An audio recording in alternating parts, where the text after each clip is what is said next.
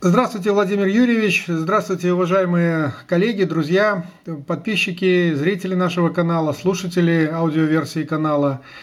Э, мы с вами после долгого перерыва, уже достаточно вызванного э, такой сложной ситуацией, когда все врачи заняты непосредственной работой, все наши специалисты, э, в том числе и Владимир Юрьевич, который на передовом, можно сказать, крае находится борьбы с инфекцией.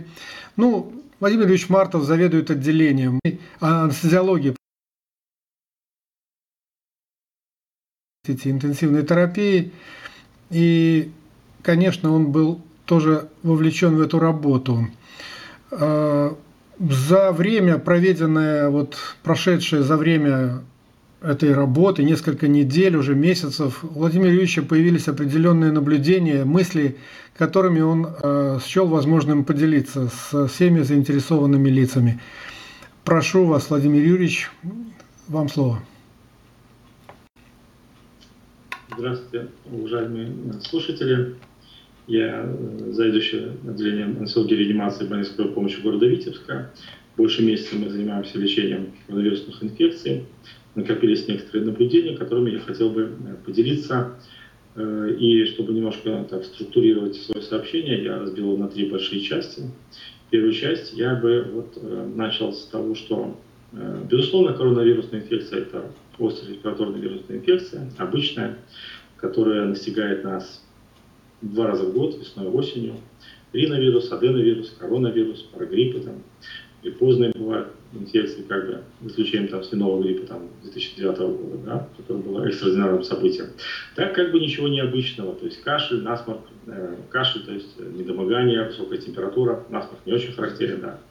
Вот, вот обычная инфекция. И в то же время нельзя не отметить, что своеобразие инфекции, потому что часть пациентов очень небольшая, Э, относительно процента заразившихся, и в то же время большая, потому что заразившихся очень много. Никогда раньше нам не приходилось развертывать столько дополнительных коек и стационаров для приема вирусных инфекций. Вот, э, часть пациентов э, требует применения каких-то экстраординарных мер, вот, которые раньше не требовались. Это заставляет задуматься, что происходит на самом деле. Вот, и Э, для некоторых пациентов вот эта инфекция, в отличие от других ОРВИ, все-таки оказывается фатальным. Причем э, обращать на себя внимание, что это не обязательно пациенты с какой-то значительной коморбидностью, с какими-то там тяжелыми сопутствующими хроническими заболеваниями. Совершенно не обязательно есть пул пациентов большой, может быть, половина, это с 60 по 73 года, вот у меня по, по записям, как бы, которые умерли, не имея сопутствующей патологии, и у которых эта вирусная инфекция вызывала какой-то кризис, вот, который, э, который даже применение экстраординарных мер не привело к улучшению. Э, и в первую очередь, когда мы говорим про ОРВИ и коронавирусную инфекцию как часть ОРВИ, надо сразу помнить, что этиотропного лечения, то есть лечения самой вирусной инфекции, не существует. Это надо принять как данность, это очень трудно принять, как людям 21 века, так и врачам, но это важно понять, что так оно и есть. Зато есть патогенетическое лечение, причем это не какие-то там э, новомодные как бы экспериментальные вещи, которых я не буду сегодня вообще упоминать, вот, потому что они экспериментальны, они, возможно, найдут свое место в лечении этой инфекции, возможно, они будут опровергнуты э, с течением времени, как бы это нужно время, это нужно подводить итоги, подводить итоги еще, мягко говоря, рано. Зато понятно, что патогенетически важно, это некоторым пациентам, я обращу внимание, очень некоторым, очень небольшому числу, но некоторым пациентам критично важно подать своевременно кислород, во-первых, обеспечить подачу, то есть должна быть какая-то кислородная точка. И второе, это э, обеспечить ему положение в промпозиции. Э, положение на животе. Э, своевременно выявить э, пациента, которому нужен кислород и которому нужно придать положение на животе, это первая и первоочередная задача лечащего врача, терапевта и помогающего его анестезиолога-реаниматологу. Почему нужен анестезиолог-реаниматолог? Дело в том, что лечащий врач, терапевт, или лицо, которое выполняет функцию терапевта. Сейчас это проктологи, это кожвенерологи, это реабилитологи, это физиотерапевты. Этих людей достаточно вот, разных специальных гинекологи, акушер-гинекологи, да, их много. они все-таки э, специалисты в своих областях, и их вот эти как бы пациенты, и особенно их страшные диагнозы, там, двусторонняя парасегментарная пневмония, они э, сбивают с толка, они обращают внимание на вещи, которые не являются первостепенными. Они обращают внимание на соль, они обращают внимание на температуру, которая не сбивается, потому что она сбивается ну, сама по себе, это вирусная, э, вирусная э, температура. Э, они обращают внимание на динамику рентгенограммы и компьютерной томографии легких, которые может быть разные, положительные, отрицательные. Э, анализы крови, там, это сейчас, вот, если говорить про именно коронавирусную инфекцию, это все не важные показатели, потому что критично важным для выживания пациентов другой показатель, который называется оксигенация, а именно физиолог-климатолог является специалистом по доставке кислорода. И э, сразу хочу сказать, что э, в этой инфекции, в этих вот пациентов очень важный момент – это работа с ними. Ну, хорошо, когда врач не боится пациента, заходит в палату и долго с ними разговаривает, сколько бы много их не было. Это очень трудоемко. Это действительно затраты силы и средств. И желательно, чтобы врач сам был спокоен, э, чтобы успокоить пациентов. И, в общем-то, врач с пульсоксиметром успокаивает пациентов. Врач с пульсоксиметром, который заходит регулярно и объясняет течение болезни, э, что происходит, почему температура держится, почему так плохо, почему рентген там хуже. Это все очень важные элементы спасения пациента. Наличие кислорода успокаивает, когда пациент может в любой момент одеть носовые катетеры и получить доставку кислорода дополнительно. Он чувствует лучше, как ему лучше, как у него прибывает силы. И, по крайней мере, человек действительно э, ну, как бы, чувствует, что он не брошен. Это очень важно. Что, обращаю внимание, почему еще раз нужен анциолог-реаниматолог? Потому что, кроме того, что терапевт позовет анциолога-реаниматолога, когда пациенту становится хуже, а у терапевта свое представление о хуже. Вот. Ревматолог увидит угрожаемый период, когда пациент действительно нуждается не просто в подаче кислорода и э, придании ему пронпозиции положения на животе, а тогда, когда пациент требует непрерывного, постоянного наблюдения врача, анестезиолога, реаниматолога, э, для того, чтобы решить вопрос, нуждается ли он уже в переводе на искусственную вентиляцию легких. И это э, наблюдение можно обеспечить только в условиях отделения реанимации. То есть единая реанимация это не только для тех, кому положена искусственная вентиляция легких, но и для тех, кто угрожаемый по э, началу искусственной вентиляции легких. Я, в общем-то, дальше объясню, почему это важно. Теперь, что касается второй части моего как бы э, небольшого э, сообщения, это критичность подачи кислорода для некоторых пациентов. Это, этих пациентов немного.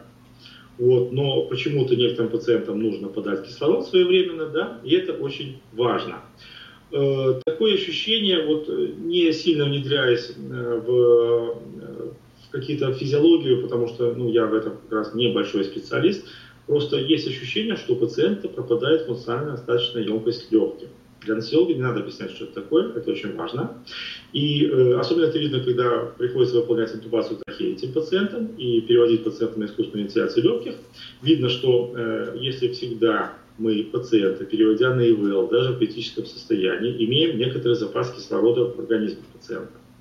И э, у нас есть, ну, у здорового человека почти минута, если это обычный наркоз, критическое состояние там меньше, это десятки секунд, но сатурация не меняется у этих пациентов, у них есть резерв. У этих пациентов вот, с коронавирусной инфекцией, которые нуждаются в кислороде, у них резерв очень маленький.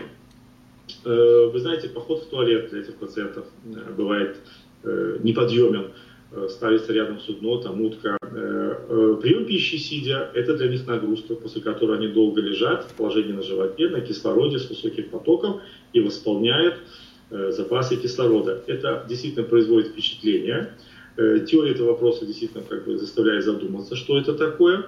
Вот. И, э, в общем-то, у нас есть опыт ведения этих пациентов без искусственной вентиляции легких, и сатурация низкая, и, в общем-то, напряжение кислорода в артериальной крови низкое, но э, есть шанс, что они обойдутся без искусственной вентиляции легких. Важно, чтобы эти пациенты были на, э, под наблюдением постоянным, опытного онколога-реаниматолога, это важно. И если пациент все-таки сам не справляется и действительно ждет искусственной вентиляции легких, тут ничего не поделаешь, потому что искусственная вентиляция легких – это последний шанс остаться живых. Вот опять же, если вернуться к опыту э, пациентов, которых мы вели на вот этих цифрах. Эти цифры, что я привел на слайде, это сатурация 60 и э, напряжение кислорода 40-45. Это для них действительно база, с которой они могут выжить. Э, формальный подход к этим пациентам и интубация трахеи, период на ИВЛ по формальным признакам – это нехорошо.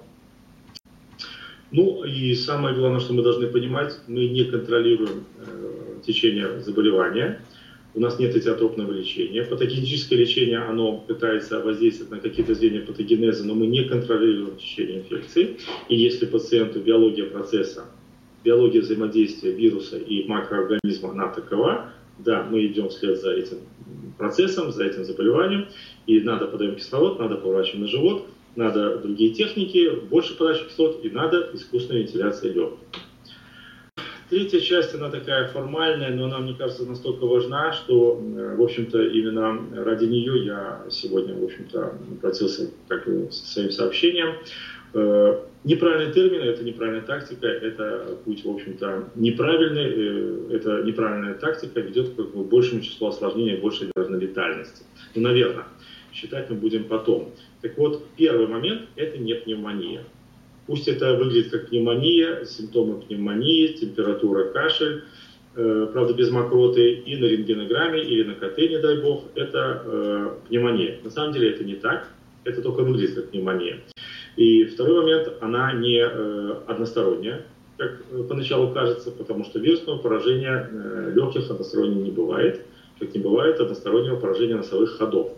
То есть ринит, он вирусный, всегда двусторонний, вирусное поражение легких всегда двустороннее. Почему это, я обращаю на это внимание? Это не очень важно как бы с точки зрения лечения, но очень важно для психологии пациентов, которые в панике начинают обращаться к лечащему доктору. Доктор, вы меня госпитализировали с односторонней пневмонией, через неделю лечения у меня уже двусторонняя, вы ничего не делаете, вы меня не лечите и так далее. В общем-то, вот эти глупые глупости совершенно, вот эти как бы, вещи, на которые не надо обращать внимание, они э, заставляют людей тратить нервы, энергию.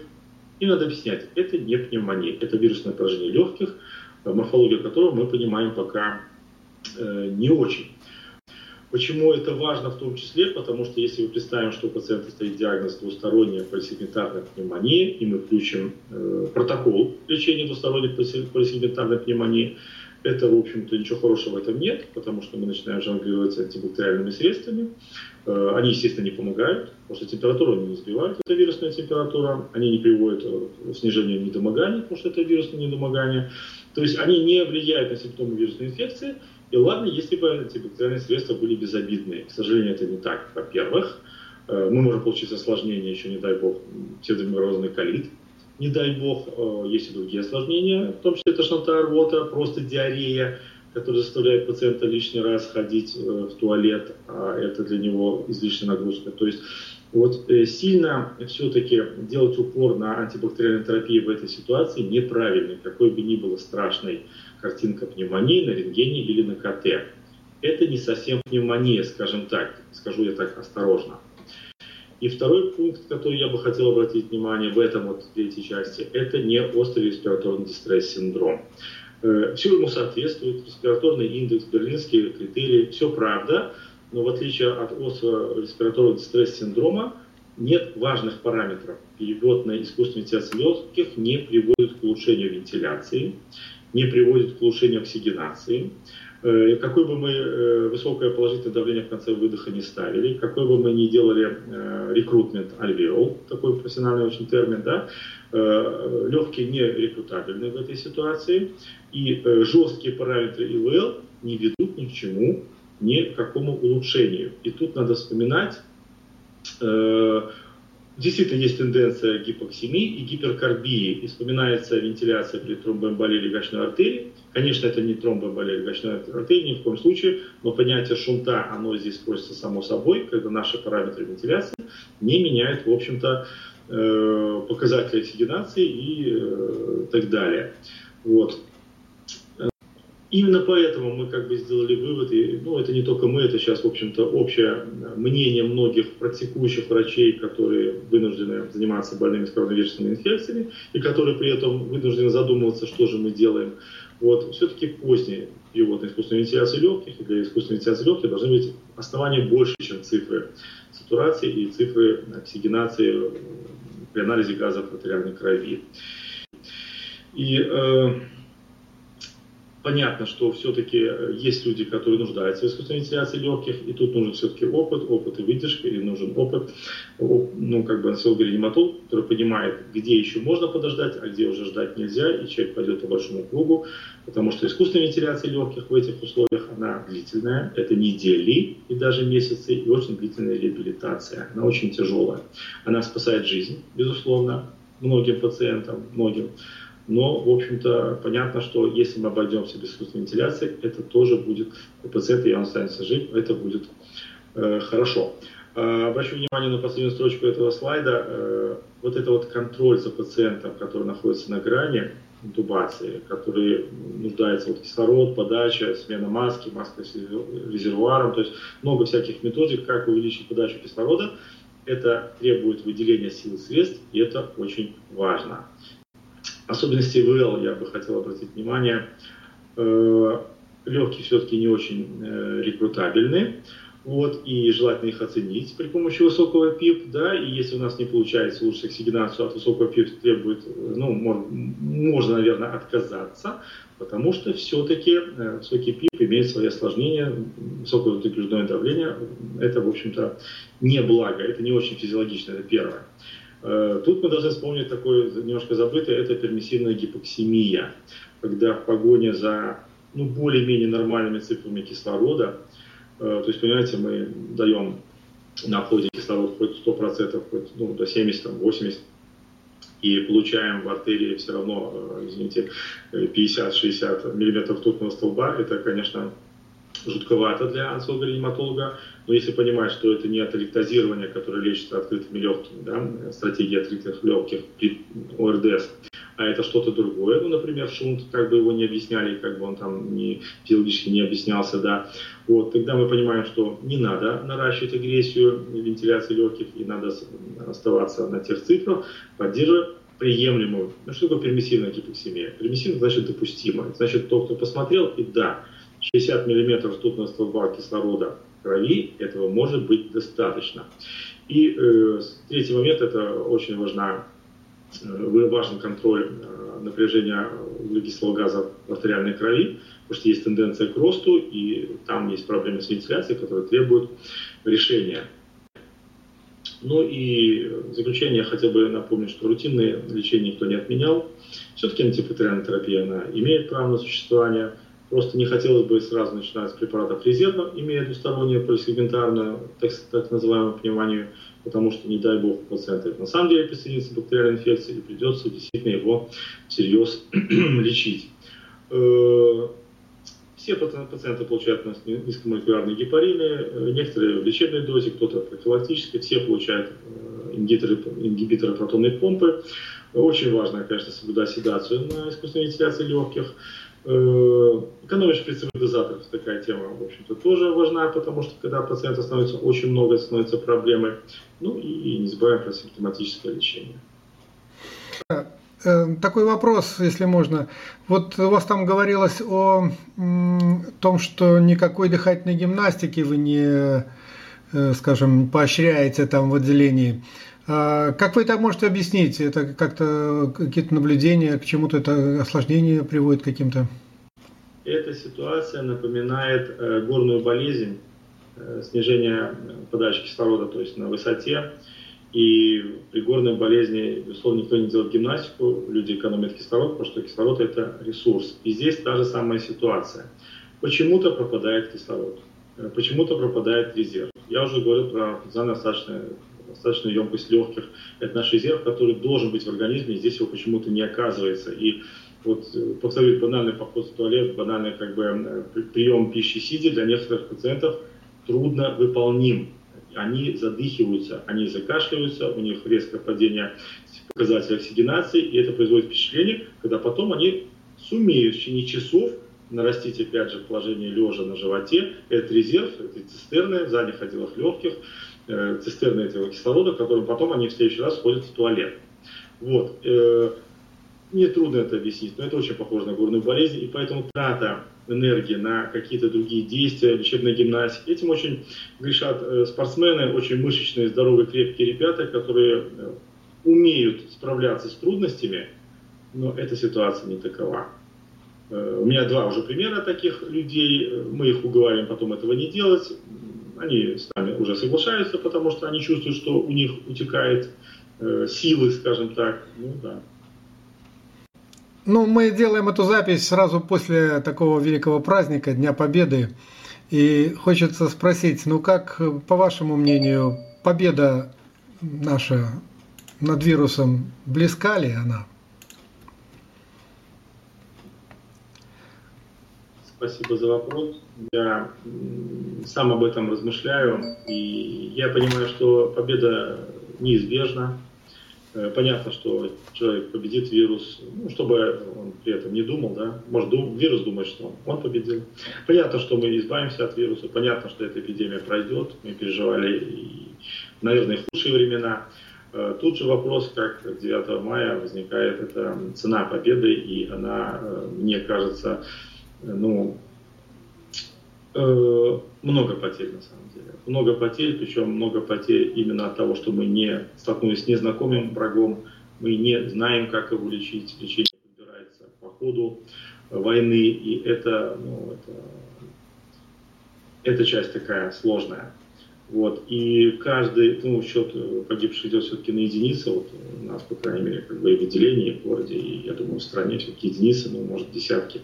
Вот. Это все-таки, ну, не, не, не миллионы военные. Но каждый, каждый, в общем-то, можно подумать, что где можно было сделать не так, как мы могли бы что-то иначе, как могло иначе готовиться. Об этом мы размышляем постоянно. То есть цена вопроса, она, безусловно, для меня предмет размышлений. Спасибо большое, Владимир Юрьевич, за ваше сообщение. Э, очень своевременное, и мне оно показалось чрезвычайно интересным. Спасибо и вам, дорогие друзья, за ваше внимание, за ваше терпение. Э, очень долго у нас не было сообщений, но мы благодарим всех наших подписчиков, слушателей. Оставайтесь с нами, подписывайтесь, э, ставьте лайки, если понравилось, задавайте вопросы в комментариях, и мы постараемся попросить автора на них э, содержательно ответить. Всего вам наилучшего, до новых встреч, до свидания.